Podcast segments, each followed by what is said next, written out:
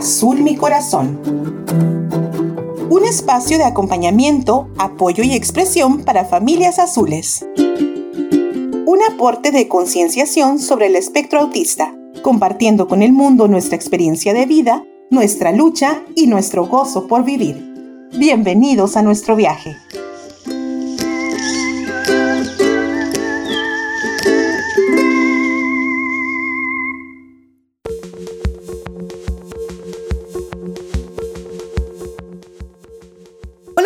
Bienvenidos a la segunda emisión de Azul Mi Corazón, este espacio que he creado para el acompañamiento de familias azules como la mía. Estoy muy contenta de que vuelvas a acompañarme en lo que como ya mencionaba es la segunda emisión, teniendo una gran aceptación del primer episodio y esperando crecer nuestra audiencia. Mi nombre es Gloria Zúñiga y esta emisión de Azul Mi Corazón he preparado para ti eh, información bastante importante acerca del espectro autista. Me va a acompañar una persona que en el entorno de mi familia es muy importante, pues es la encargada de dirigir todas las intervenciones y las terapias y las estrategias que se hacen en función de mi pequeño corazón azul. Te estoy hablando de la maestra en neuropsicología Ana Yasmín Bojorges Gil, que estará aquí compartiéndonos todo su aprendizaje y su bagaje acerca de la neurodiversidad, estará definiéndonos desde una perspectiva profesional qué es el autismo, cómo podemos ayudar a nuestros hijos dentro del espectro, qué es una intervención y dándonos toda la información que necesitamos saber como padres para poder atender esta necesidad de nuestros hijos. En los 10 Blues te estaré presentando un conteo de los 10 comportamientos o de las 10 señales de alarma que debes observar en tu pequeño para saber si es necesario llevarlo a hacer una evaluación del neurodesarrollo. Es súper importante que lo escuches porque a raíz de mi experiencia, a lo mejor podrás reconocer algunos rasgos en tu hijo, en tu hija, en algún sobrino o en algún pequeñito que esté a tu alrededor y podrás ayudarlo a desarrollarse de una manera mucho más efectiva. En Desde el Librero te estaré hablando acerca de un hermoso cuento creado por una madre azul mexicana llamado Mi hermano Luca. Y en el encuadre te estaré compartiendo mi experiencia al haber visto Asperger's Are Us o Asperger's Somos Nosotros, un documental interesantísimo de Netflix. Como te cuento, el programa promete estar muy interesante y muy rico en información. Quédate conmigo. Esto es Azul mi corazón.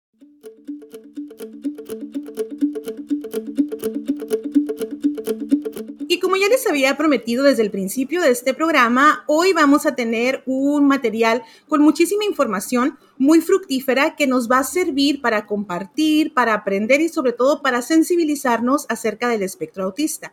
Hoy me acompaña la verdad, una persona muy importante en nuestra realidad, pues es quien encabeza todos los procesos de intervención de mi pequeño corazón azul, Isabela. Sin embargo, sé que puede ser un, un aporte muy valioso para nuestra sociedad desde toda su experiencia y desde toda la formación que gracias al trabajo tan valioso y de corazón que ha hecho, ha estado ganando. Me refiero a la maestra en neuropsicología Ana Yasmín Bojorges Gil, Hola, Yasmin, ¿cómo estás? Muy bien, Gloria. Qué gusto poder estar con ustedes compartiendo este momento y llegar al corazón de cada familia con un niño con autismo pues nosotros encantados de tenerte por acá, porque la verdad es que si ustedes tuvieran la fortuna como yo de conocer a Ana, es de esas personas que uno la conoce y quiere expandir su cerebro para poder absorber todo lo que nos enseña con cada plática. Entonces, me pareció muy importante invitarte, porque obviamente tú eres quien marca el eje de lo que está pasando en nuestra vida respecto a la, al espectro autista,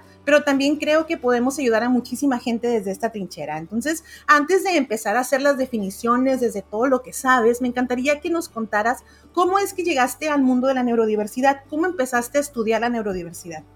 La neurodiversidad empieza eh, yo siendo maestra de preescolar eh, en toda la parte áulica, donde descubro las diferentes formas cómo los niños van aprendiendo y cómo íbamos viendo cada diferente paso, cada diferente esquema, cada diferente proceso de cada uno de mis alumnos en aquel momento que me regalaban como toda esta experiencia, toda esta oportunidad de vida, de conocimiento y tener esta oportunidad para mí fue como un regalo de vida.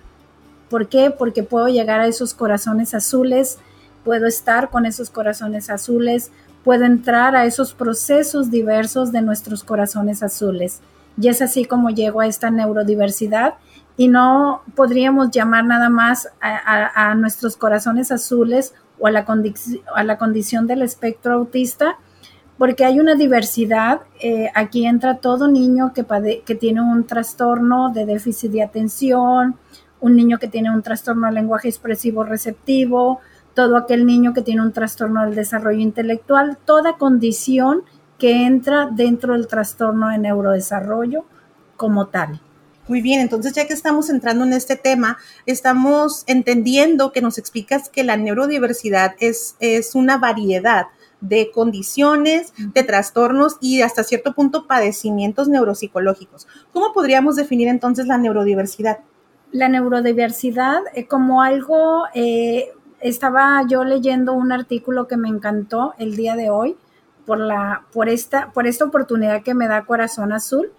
Eh, y encontraba la neurodivergencia que hay entre cada uno de los niños con esa condición clínica y cómo nos dan la oportunidad de conocer el proceso interno de cada niño en estos enfoques neuropsicológicos, en esas estructuras mentales que a veces no logramos entender cómo el niño lo manifiesta a través de un comportamiento. ¿Por qué? Porque la condición clínica es clara en su sintomatología como indicador clínico en cada una de las condiciones. Me encantaría seguir participando con ustedes para poder llegar a más familias donde puedan ellos a través de ciertas cositas, comportamientos que cada niño te presenta, puedes detectar, esto está pasando con mi hijo, tengo que atenderlo, tengo que llevarlo porque son, esos son los factores de riesgo, le llamamos en la, en la temprana edad. Muy bien, entonces a, partir de ahorita, pues a parar muy bien las orejas porque vamos a entrar en temas ya súper profundos que vamos a tratar de desmenuzar y de explicar de la forma más clara posible para que todos tengamos acceso a esta información y podamos entonces atender estas necesidades. Y ya que estamos hablando, ya que estamos entrando a los temas buenos, podríamos explicarnos, podrías explicarnos, Yasmin, qué es el autismo? Sí, claro que sí. Eh, en la experiencia y en todo el trabajo en, el que estos niños me han dado la oportunidad de estar, eh, el autismo es una condición, eh, podríamos decir que es, muy, es como el arco iris, ¿no? Va desde lo más severo hasta lo más leve. Eh, actualmente está clasificado según el DSM-5 en los trastornos de neurodesarrollo. Así es como se clasifica la condición del autismo. El autismo, lo escuchaba también, es una pérdida de habilidades que el niño empieza a presentar a la edad de los dos años y donde el niño empieza a retroceder. Hay, una, hay un retroceso en el funcionamiento, en la funcionalidad de ese desarrollo o neurodesarrollo, porque es una afectación desde el sistema nervioso central lo que empiezan los niños a tener en esa pérdida de habilidad. Ok, entonces estamos hablando alguna especie de afección trastorno o disfuncionalidad del cerebro. Pues cuando decimos neurodesarrollo, nos estamos refiriendo al jefe, al que manda en nuestro cuerpo, al que está en nuestra cabeza y hace todas las funciones ejecutivas, nerviosas y sensoriales que va, que va a desencadenar la actividad de nuestro cuerpo mismo. Exacto. Y bueno, ¿qué grado o cómo se mide el grado del impacto que tiene el autismo en una persona? ¿Cómo podemos saber si una persona es muy autista o es poquito autista o en realidad todas las personas que padecen o que viven dentro del espectro tienen el mismo grado de autismo? Cada, cada persona es diferente. Eh, existen actualmente eh, unas escalas GOL en las cuales Neurocid, voy a meter un gol aquí. Adelante. En las que Neurocid está certificado todo, nuestro equipo multidisciplinario es la escala ADIR y escala ADOS, que es una escala para diagnosticar específicamente el autismo como tal, dónde están las áreas de oportunidad, o sea, las áreas restringidas, las áreas afectadas y en qué nivel se encuentra, si está leve, si está moderado o si está severo. Y los datos que estas pruebas arrojan, como son exámenes médicos o cuál es el proceso de, de, pues digamos, evaluación de este impacto? Es una utilización que hacemos de observación de comportamientos que están presentes en, como decía al principio, el autismo es una pérdida de habilidades. Entonces, eh, ese neurodesarrollo, ese sistema nervioso central busca defenderse de la exigencia de nuestros sistemas familiares y sociales. Y entonces el niño en esa búsqueda se va encontrando con que puede actuar en una conducta restringida, en una conducta de fijación, empiezan rutinas repetitivas, empiezan un orden obsesivo con objetos o eh, en el uso del objeto no hay una intención en el uso del objeto, es como puedes observar que ahí hay una conducta de fijación en el niño o la conducta de estereotipia está relacionado con la no, el niño que, tiene autismo no puede expresar emoción y entonces lo manifiesta a través de, un, de, de estar sacudiendo sus manos aleteo o estar caminando de puntitas de un lado a otro. ¿Por qué? Porque de alguna manera él está expresando esa emoción y la ansiedad se manifiesta a través de conductas de tics. Y esto es típico, bueno, podríamos decir atípico dentro del espectro porque son conductas no propias del desarrollo. O sea, no debería de existir un niño que a lo mejor parpadea mucho, no debería existir un niño que a lo mejor se muerde los labios, o no debería existir en un niño morderse las uñas, sino que es la forma en que su cerebro está canalizando estas emociones. Exacto. Correcto, bien, entonces vamos súper bien. Yo les dije que iba a ser muy clarificante toda esta información. Y bueno, hablando de, el autismo desde una perspectiva clínico-profesional, ¿cuáles serían los, los tratamientos que, que existen o qué formas tenemos nosotros para tratar el autismo en la actualidad? Como lo decía cuando me preguntabas, Gloria, la parte de cómo medimos el diagnóstico de autismo, en qué nivel se encuentra el autismo Asimismo, eh, nosotros como profesionales tenemos que encontrar a ese papá que está desesperado y que no sabe qué está sucediendo con su hijo. Lo primero que nosotros hacemos como clínica es eh, eh, hacer un perfil de neurodesarrollo que nos clarifique cómo están esas áreas de desarrollo operando en ese sistema nervioso central a través de comportamientos subyacentes que no se pueden ver en el comportamiento mismo como tal. Dentro de lo clínico se puede observar ese comportamiento, ese desarrollo y ir especificando cuál es el nivel eh, eh, que está en contra sobre la edad cronológica del niño en la edad madurativa de desarrollo y de esa forma podemos ir perfilando cuál es la necesidad de ese niño, porque cada niño es diferente. aunque el perfil sea similar, cada resultado es diferente, porque el niño viene de un sistema de familia, de un sistema de creencias dentro de la familia diferente, entonces es muy importante eh, incluir y cohesionar toda esa información. Yo les digo a los padres de familia, tenemos que hacer una evaluación más profunda porque necesitamos no nada más conocer las dificultades que se están presentando en el niño, tenemos que cuidar qué lo está causando, porque hay niños que traen niveles altos de ansiedad, niveles de estrés, por la exigencia del manejo de estilo de crianza que está sucediendo en la, familia o por la misma presión social que la misma familia ejerce sobre la familia que sufre esa condición o esa situación. Eh, de una manera abarcativa, revisamos, hacemos el perfil de neurodesarrollo y subsecuente a esto damos los resultados de, de, tal manera que vamos perfilando. Aquí es sumamente importante y quiero compartirle a todo el papá que nos está escuchando, quiero compartirles que tenemos que cuidar dentro de la temprana edad en una evaluación temprana, cuidar que no esté cayendo en un déficit intelectual porque el autismo te puede llevar a una discapacidad intelectual y es más difícil poder ayudar a ese niño o puede estar limitado con déficit en el lenguaje y ese niño se va a restringir más el proceso de la habilidad comunicativa social. Entonces es bien importante que ese perfil de neurodesarrollo te clarifique hacia dónde, cómo y qué tenemos que hacer a partir de esa línea base. Correcto, entonces observar muy bien los comportamientos de nuestros hijos, volvernos expertos, ¿no? En su comunicación no verbal, en su comunicación verbalizada, si es que la ejercen.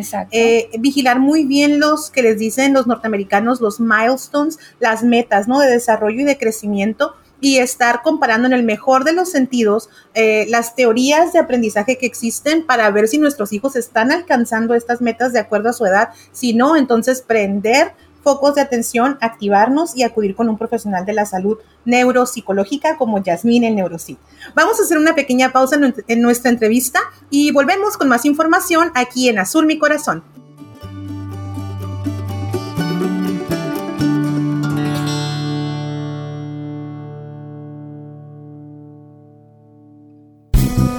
Síguenos en redes sociales. Encuéntranos en Instagram y Facebook como Azul Mi Corazón. Y tú también, píntate de azul. Desde el librero.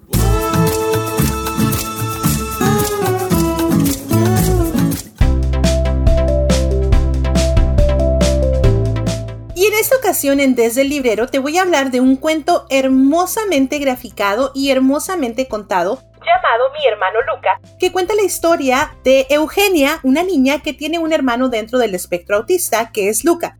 De entrada, a mí lo que me encanta de este cuento es la forma tan fácil y tan accesible que tiene de proveernos la información acerca del espectro autista. Nos ayuda a hacer una conciencia bastante amplia de las características que pueden derivar en un diagnóstico del autismo, nos ayuda a ser sensibles de las diferencias y sobre todo de los retos a las que los niños, porque en este caso Luca es un niño, a la que los niños y las personas dentro del espectro se enfrentan todos los días. Y lo que más me sorprende y me conecta quizá con esta historia es que es contada por una madre azul mexicana que de verdad se las vio súper difícil para poder lograr tener el diagnóstico contundente de su hijo y así poder atenderlo. La autora de este libro es la mamá de Luca, Catalina Serna, quien además de haber escrito este cuento con la voz de su hija Eugenia, a quien hacen partícipe de todas las intervenciones y de toda la dinámica que gira en torno a Lucas, su hijo, es una madre que de verdad ha luchado por hacer del autismo una sensibilización y una concienciación en la sociedad. Catalina tuvo que salir con su hijo y su familia del país para poder someter a su hijo a varios estudios y a varias pruebas que derivaran en el diagnóstico contundente del autismo, lo que nos habla de que en México aún no estamos listos y aún no tenemos todas las herramientas para garantizar el bienestar de los niños y de las personas dentro del espectro lo que a mí por supuesto me conecta y me mueve porque me hace entender que esta labor de la concienciación y de la visibilización del espectro tenemos que hacerla a diario, todos los días y cada vez con más contundencia y con más fuerza. Entonces, mi hermano Luca cuenta la historia de Luca, habla de sus gustos, sus aficiones, habla de lo padre que es la vida de Eugenia al tenerlo a su lado y también habla de los retos que para Eugenia como la hermana de un niño con autismo vive, ¿no? También la forma en que ella comprende el espectro, se aproxima a él y aprende a vivir acompañando al espectro de su hermano Luca. Entonces, esta emisión yo les voy a recomendar muchísimo mi hermano Luca, que también curiosamente ha trascendido y se ha convertido en un cortometraje animado bellísimo, que incluso ha recibido varias nominaciones a premios y ha sido galardonado con premios muy importantes como el premio del Festival Internacional de Cine Infantil de Chicago y también estuvo ahí perfilado para los premios Óscares. Así es que no les estoy hablando de un material cualquiera. La verdad es que mi hermano Luca, tanto en su documento visual leído como audiovisual, es una joya para la sensibilización y la visibilización del espectro autista. Entonces la recomendación de esta emisión es Mi hermano Luca de Catalina Serna, ilustrado por Greta Haas.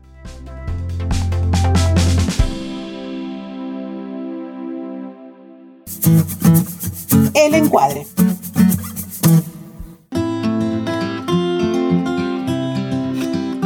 En esta edición del encuadre te voy a hablar de Asperger's Are Us o Asperger's Somos Nosotros, un documental original de Netflix que narra la historia o narra la travesía de la preparación del último show de cuatro chicos que se han autodenominado el primer colectivo neurodiverso de comedia de Estados Unidos. Es un cortometraje muy divertido desde su naturaleza, porque son cuatro chicos que tienen un espectro autista nivel 1 o Asperger, que hacen comedia, que presentan shows de comedia para gente desde hace algunos años, donde ellos, eh, vinculados a través de un campamento para niños autistas al que acudieron en su adolescencia temprana, pues desarrollaron una amistad que deriva en este colectivo de comediantes.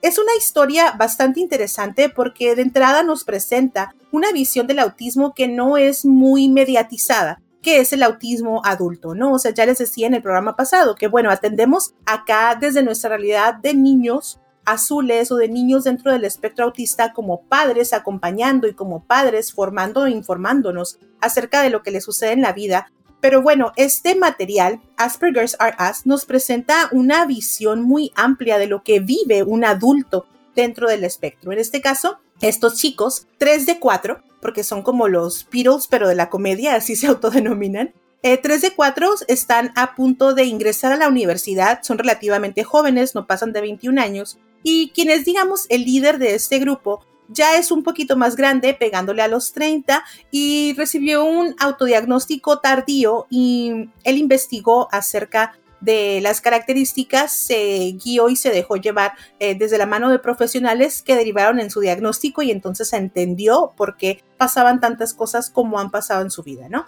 Entonces, este grupo de cuatro chicos nos presenta su realidad tal cual es, cruda, con sus crisis, con sus vicisitudes, con la forma de hacer comedia para ellos, porque la premisa de su colectivo de comedia es que ellos hacen la comedia que a ellos les da risa. Si a nosotros se nos hace chistoso, pues qué bueno, que lo disfrutemos. Y si no, pues también qué bueno, porque a pesar de eso van a seguir haciéndolo. Entonces, como están a punto de irse a la universidad y de emprender sus vidas de adultos, ellos deciden hacer un último show y es el camino que relata este documental de Netflix. Para mí como madre acompañando el espectro, la verdad es que me deja muchísimas ideas y muchísimas enseñanzas. De entrada baja muchísimo la ansiedad que puedo sentir al pensar en el futuro de mi hija y entender que a pesar de los retos que podamos estar librando ahorita, van a poder hacer su vida, o en el caso de mi hija, va a poder hacer su vida normal con las condiciones que ella desee y los límites que ella va a tener son los que ella se fije, ¿no? Entonces eh, me hace tener muchas esperanzas porque la vida de mi pequeño corazón azul sea una vida de felicidad, sea una vida de satisfacción dentro de los parámetros que ella misma elija me hace entender que pueden lograr la independencia, me hace entender que pueden lograr la autonomía y me hace entender que pueden tener una vida tan normal como la suya o como la mía. Entonces, Asperger's Are Us es un documental, como les digo, que pueden encontrar en la plataforma de Netflix. Es original, creado por ellos y la verdad es que si lo vemos con apertura y si lo vemos fuera de este paradigma o de este mito o de este estereotipo mediatizado del autismo, creo que podemos aprender mucho, creo que podemos sensibilizarnos mucho, pero sobre todo creo que nos da muchísima esperanza para los padres que acompañamos el espectro. Se lo recomiendo esta semana, véanlo con su familia, disfrútenlo con una rica botana y me cuentan por mensaje qué les ha parecido Asperger's Are Us de Netflix.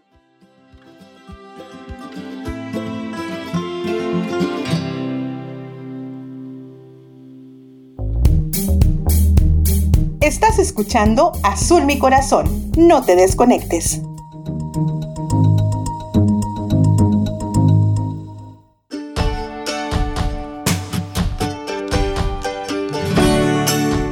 Y estamos de regreso aquí en Azul Mi Corazón con la presencia, con el lujo de la presencia y compañía de nuestra neuropsicóloga Ana Yasmín Bojorques, que nos está explicando datos muy específicos y muy importantes acerca del autismo, cómo es que podemos detectarlo, a dónde nos puede llevar una, una afección del neurodesarrollo y cómo es que podemos atenderlo. Y bueno, platicando en el primer bloque, estábamos escuchando algunas de las causas y a mí se me ocurre preguntar, Yasmín, porque de repente he estado leyendo mucho respecto a este tema, porque ando pues empapada en él.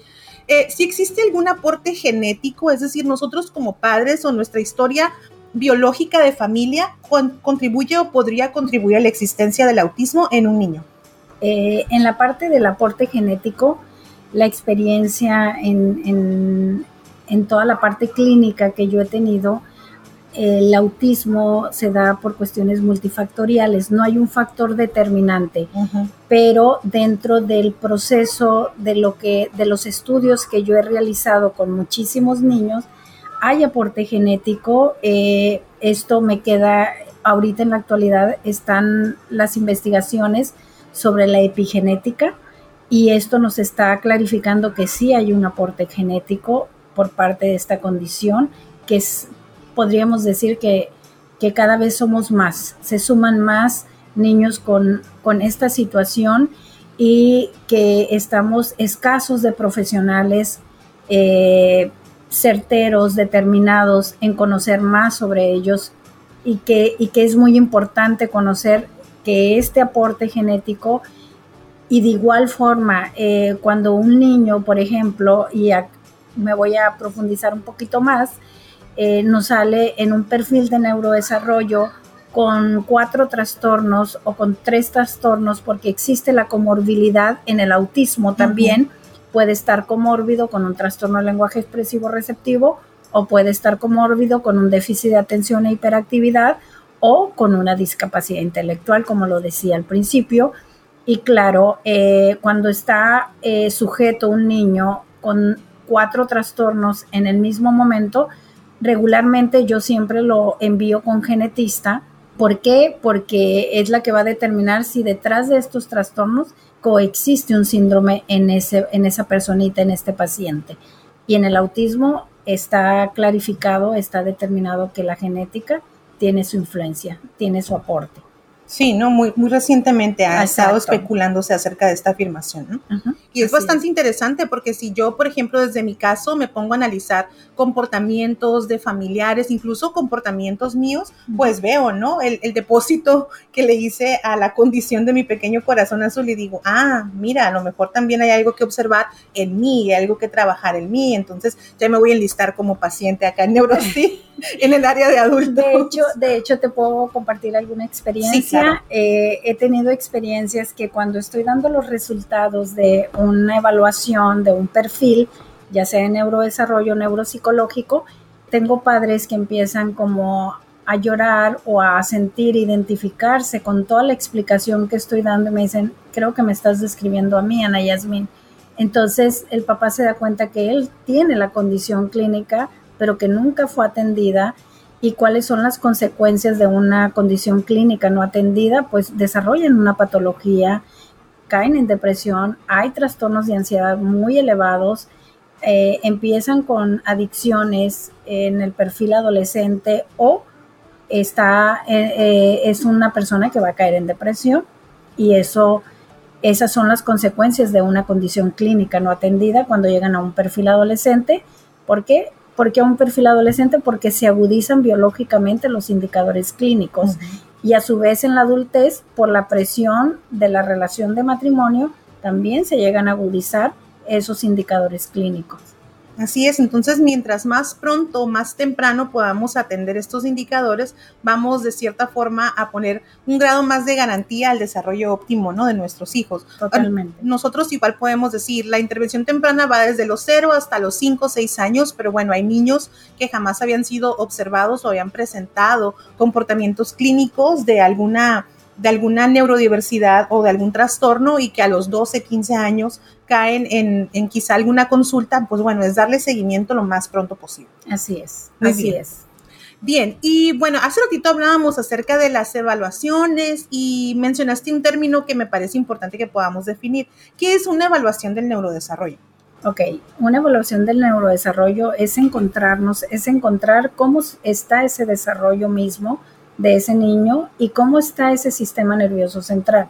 Porque no nada más hacemos, eh, la, no nada más revisamos los, las áreas de desarrollo que son cognición, lenguaje, socialización, autonomía y el área motora, sino también vamos a profundizar en los registros sensoriales. ¿Por qué? Porque hay sistemas sensoriales que nos están, eh, eh, son los más importantes para el registro de los procesos.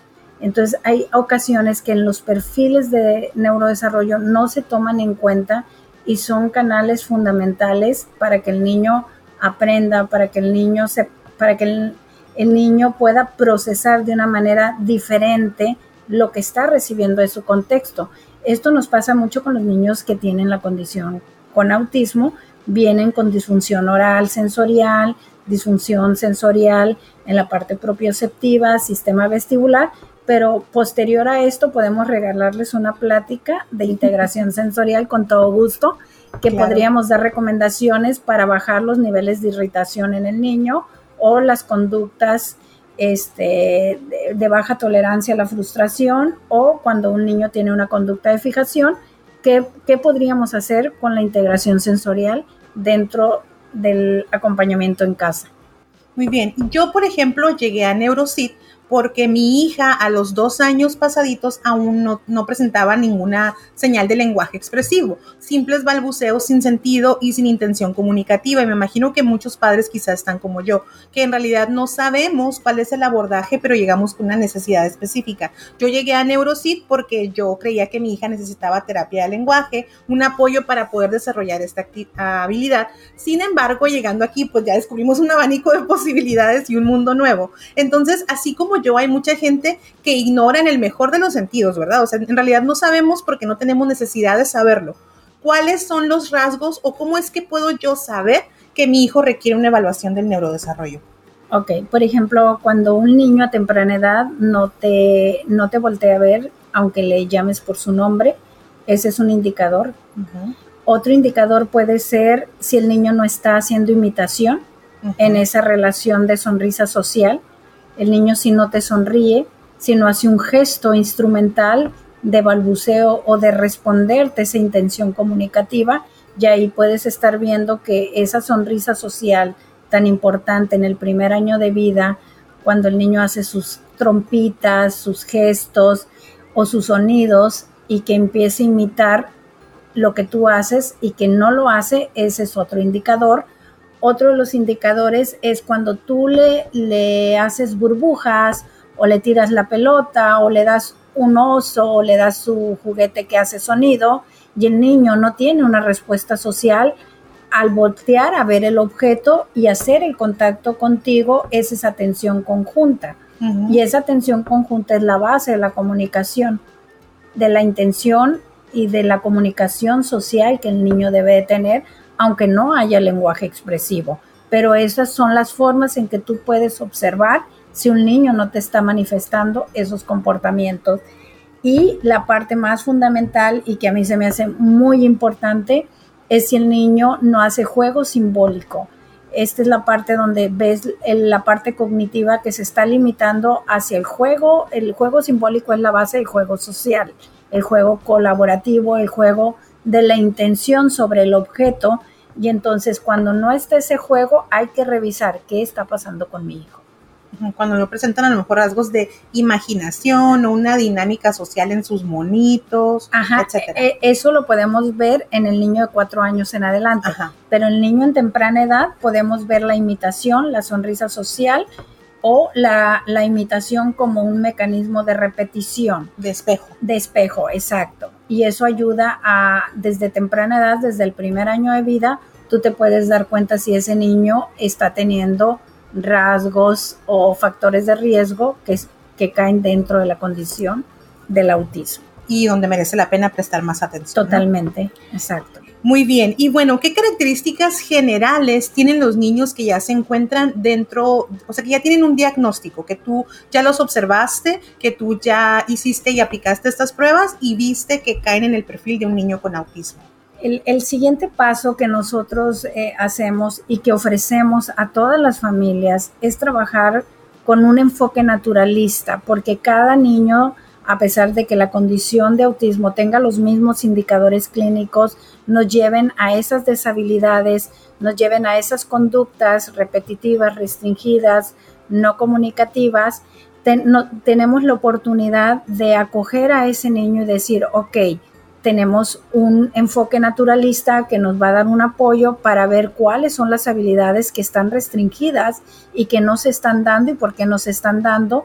Y en relación a eso, aplicamos un currículum, revisamos habilidades logradas, habilidades no logradas, abrimos el plan de intervención en un proceso. Regularmente la habilidad se desarrolla en un tiempo de 12 semanas y se trabaja en ello con un objetivo, con un reto, con una meta.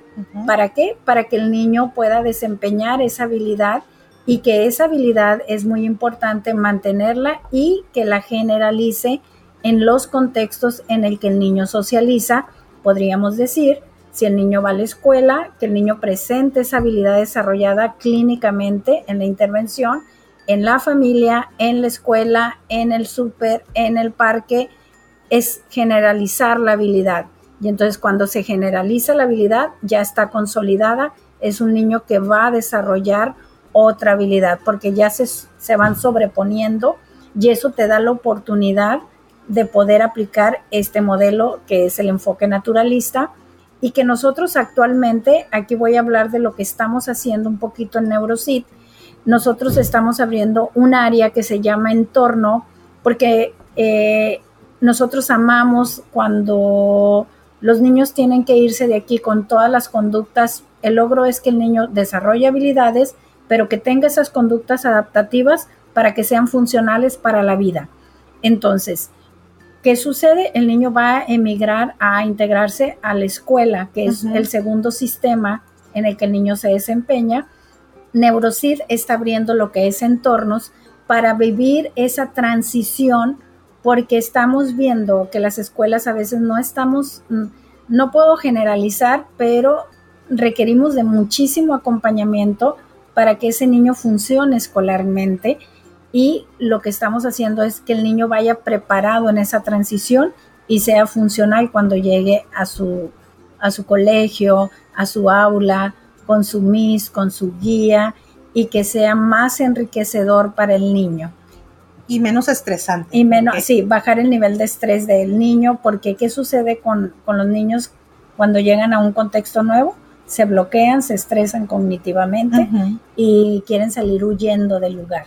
Si no les es una experiencia positiva, entonces les genera de cierta forma hasta un trauma, ¿no? Entonces no quieren tener relación con la escuela y esto puede generar un retroceso en las habilidades ganadas. Entonces es cuidar cada paso y poner un colchón cada paso que va a dar tu hijo porque en esta etapa va a significar los pasos duros y bien firmes con los que va a pisar en el futuro. Así es. Bien, y bueno, tengo que hacerte esta pregunta, Yasmin. Yo ya sé la respuesta porque ya me la dijiste muchas veces, pero así como yo, hay gente que no sabía antes. Y la verdad es que ahora con esta, pues con esta vorágine de información que me está rodeando en estos últimos meses, he estado leyendo tantas cosas y me he topado con tantas eh, noticias desafortunadas que creo que es muy importante hacer énfasis en esta pregunta.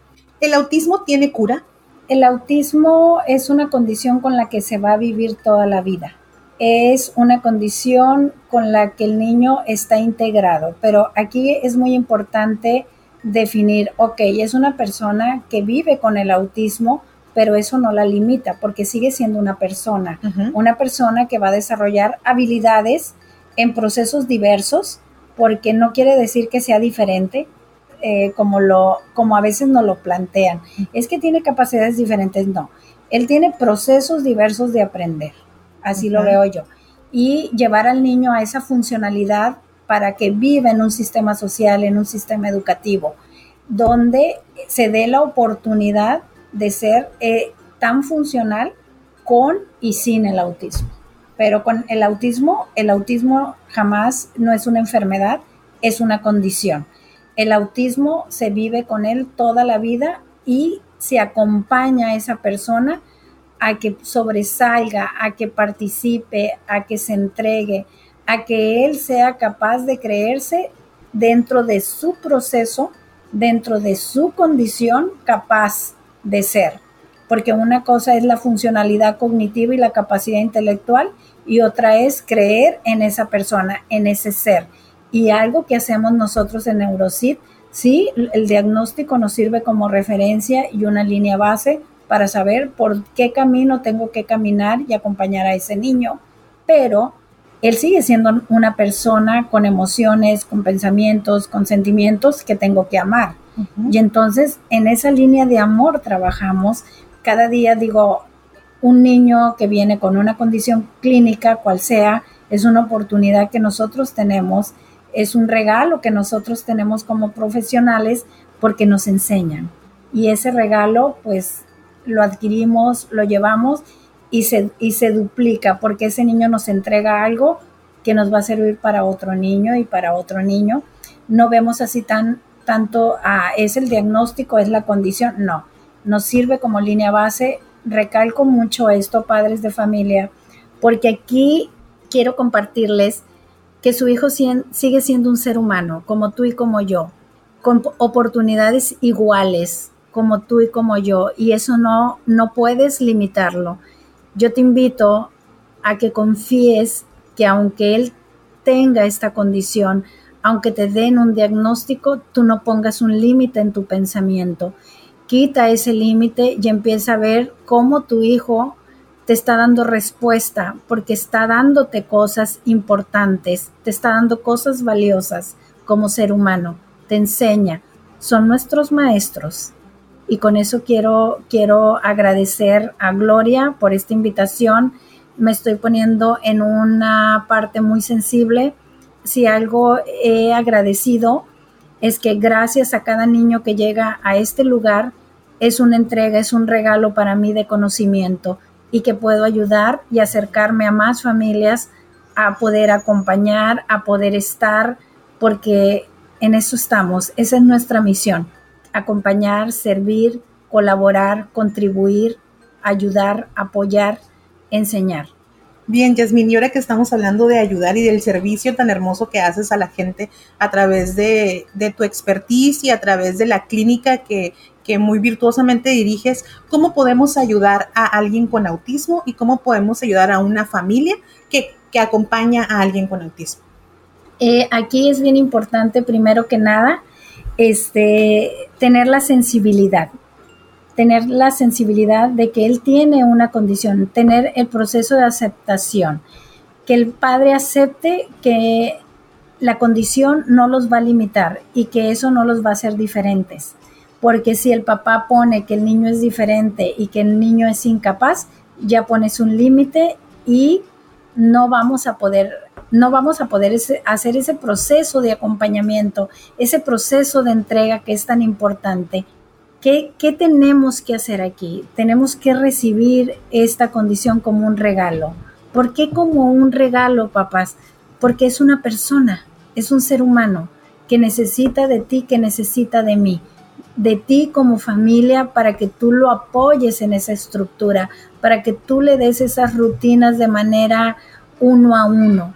Y así en el seguimiento te vamos a acompañar con programas de apoyo en casa, con programas de acompañamiento, con este tipo de charlas. Si ustedes necesitan conocer más en otras áreas, eh, yo encantada de poder comunicar, yo encantada de poder ayudar si este es un medio para poder llegar a más familias y, ustedes solicitan temas de, mayor importancia, eh, somos un equipo multidisciplinario donde cada especialista tiene sus áreas de oportunidad para poder dar esta información que yo estoy dando. Eso es lo que hacemos en Neurocid y así es como acompañamos. Primero, hay que amar al hijo aún y con la condición. Eso no te debe delimitar y aceptar. Aceptar que lo, que lo tienes que vivir con él y que esta es una oportunidad de vida para ti también porque un aprendizaje, una aportación es lo que te va a dejar tu niño. Pues hermosas palabras a cargo de Ana Yasmín Bojorques Gil, em, directora activa y fundadora de Neurocity Tijuana. ¿Dónde podemos encontrarte, Yasmín? ¿Cómo podemos contactarte? Cuéntanos todo, porque ahorita van a empezar a sonar los teléfonos preguntando por ti, queriendo saber quién eres, que me manden una foto de la doctora. Cuéntanos, ¿cómo podemos encontrarte? Eh, tenemos nuestra página de Facebook, eh, y tenemos Instagram Estamos en Instagram y estamos en nuestra página web. Nos encontramos en la colonia Cacho. El centro se, está, se están haciendo algunos cambios para poder atender a más niños. El equipo está creciendo, estamos eh, certificándonos cada vez más para dar un mejor servicio a todas las familias. Todo eh, lo van a encontrar en nuestras páginas. Eh, cualquier duda, cualquier pregunta, estoy en la mejor disposición de poder contribuir, de poder apoyar y eh, el medio de esta invitación también nos va a ayudar. Eh, estamos muy al pendientes de estar en ese lazo de amor, eh, porque es un lazo de amor que se constituyó Azul Mi Corazón.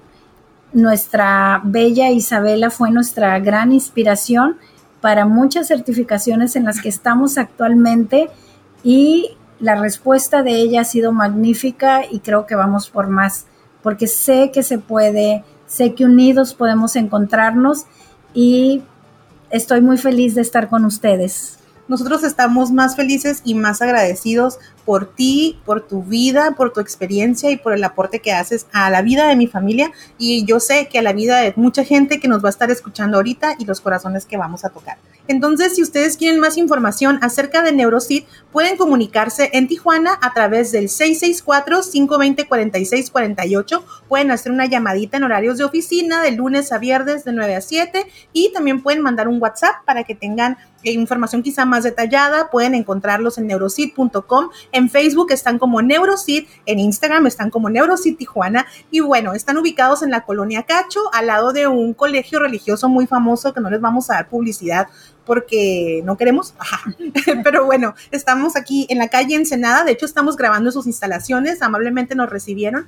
Calle Ensenada, a media cuadra de la calle Brasil, para que ustedes se ubiquen, donde hay un cafecito muy rico. Caminan unos pasos, se compran un café, le traen uno a Yasmín y se echan una platicada con ella. Ana Yasmín, ha sido un placer de verdad tenerte con nosotros en Azul Mi Corazón. De nuevo, muchísimas gracias por todo lo que nos regalas y pues vamos por más. Así es, Gloria. Yo, yo agradezco a todo el foro que me haya invitado. Eh, estoy muy contenta de poder contribuir y ser una agente de, de aportar y de servir. En esa línea estoy y amo lo que hago. Soy una apasionada y creo que vamos por más, vamos por más familias, vamos a hacer cosas bellas porque necesitamos mejores sociedades, papás, necesitamos niños funcionales, niños llenos de amor eh, estamos viviendo situaciones muy adversas a nivel social, pero creo que esta contribución que estamos haciendo, esta aportación que hacemos, va a enriquecer los corazones de muchas familias. Vamos por más, papás. Muchas gracias, Yasmín. Seguimos aquí en Azul Mi Corazón.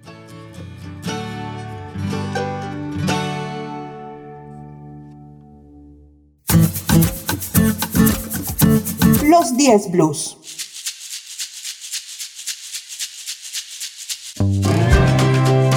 En esta emisión de los 10 Blues te haré un listado de 10 comportamientos característicos que yo logré identificar en mi hija para entender que era necesario hacer una evaluación del neurodesarrollo. Recuerda que te estoy hablando desde mi experiencia y que lo mejor siempre va a ser que te informes de manos de un profesional especialista en el tema. En el número 1, tenemos miradas distantes y pocas veces dirigida hacia las personas. Si tú notas que tu hijo no mira a la gente, incluso no te mira a ti a los ojos, puede ser una señal de alarma que derive en un diagnóstico de autismo. En el número 9, no muestra anticipación cuando lo vas a cargar, lo vas a tocar o se acerca alguien a él o ella. En realidad debemos de entender que los niños deben de estar conscientes de las personas que se encuentran en su entorno. Si nosotros notamos que nuestro hijo no nota nuestra ausencia, no se da cuenta cuando llegamos a la misma habitación o cuando nos vamos de ella, puede ser una señal de alarma, obsérvalo muy bien. En el número 8, si no responde a su nombre y no presenta sensibilidad a ruidos y voces externas. Si tú le estás llamando por su nombre en repetidas ocasiones y no voltea, si alguien está hablando y no nota si hay la presencia auditiva de otra persona, también puede ser una señal de alarma. En el número 7, no señala para solicitar o para enfocar la atención de otro hacia un objeto o hacia una necesidad. Si no apunta para pedirte o para señalarte, es también una señal que debes observar porque puede estar pasando una falta de procesamiento de información exterior. En el número 6, falta de interés en juegos interactivos. Si tú quieres jugar con tu hijo, a lo mejor a la traes y ya está un poquito más grande, a los encantados, o quieres que juegue Picaboo contigo y a él no le interesa hacer estas interacciones, es también un rasgo importante de los niños dentro del espectro autista. Obsérvalo muy bien. En el número 5, no imita espontáneamente. Si tú le enseñas pasos de Witsi Witsi Araña, de taza, tijera, cuchara, tenedor o como sea que vaya esta canción, y tu hijo nada más no aprende o no hace o no tiene ninguna intención de imitar tus movimientos, es quizá un rasgo distintivo del espectro autista. El número 4, si no hace balbuceo social comunicativo, también es importante que lo observes porque los niños desde temprana edad, alrededor de los 6 u 8 meses, empiezan a imitar los sonidos de alrededor teniendo estas, digamos, conversaciones con los adultos cuando hacen el famoso baby talk, que en realidad son adorables y que no alcanzamos a distinguir qué es lo que quieren decir, pero que tienen una base y que fundamentan todo el lenguaje expresivo y comprensivo de sus interacciones. Si tu hijo no ha tenido hasta el momento este tipo de interacciones o este tipo de intenciones comunicativas, es importante que lo observes con atención. En el número 3, si tiene algún retraso en el desarrollo comprensivo y expresivo del lenguaje. Comprensivo es que no entienda las palabras y su significado, no atienda instrucciones, y expresivo que no logre expresar, decir o ser el emisor de algún mensaje en alguna interacción de sus procesos comunicativos. Asimismo, si tu hijo antes hablaba y ahora yo no lo hace, es decir, que tiene una regresión en sus procesos comunicativos, es una señal muy importante que debes observar. En el número 2, presenta pocas expresiones de afecto positivo. Si a tu hijo no le gusta que lo abracen o no expresa cariño, quizá también sea un rasgo del espectro autista. Y en el número uno, si tu intuición de madre, de persona, tu sexto sentido, la yemita que todos llevamos en el interior, la sensación que tenemos de cómo nos hacen sentir las cosas, nos dice que algo no está bien, algo no nos cuadra, algo no nos llena y no nos hace sentir tranquilas, acude por favor a un profesional de la pediatría, de la neuropediatría, de la psicología o de la neuropsicología que esté certificado en la detección de alteraciones en, el desarrollo neurológico de los niños y que pueda detectar o que pueda diagnosticar una situación de la neurodiversidad.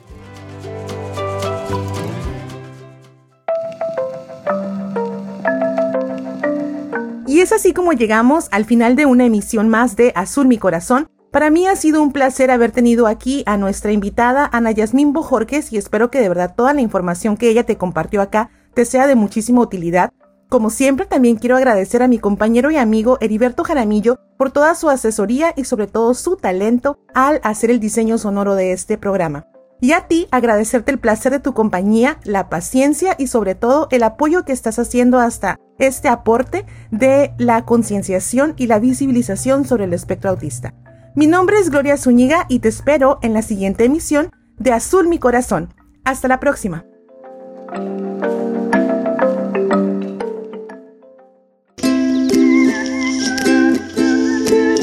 Tu compañía en este espacio nos ayuda a sembrar la semilla de la empatía. Gracias. Te esperamos en la próxima emisión de Azul mi corazón.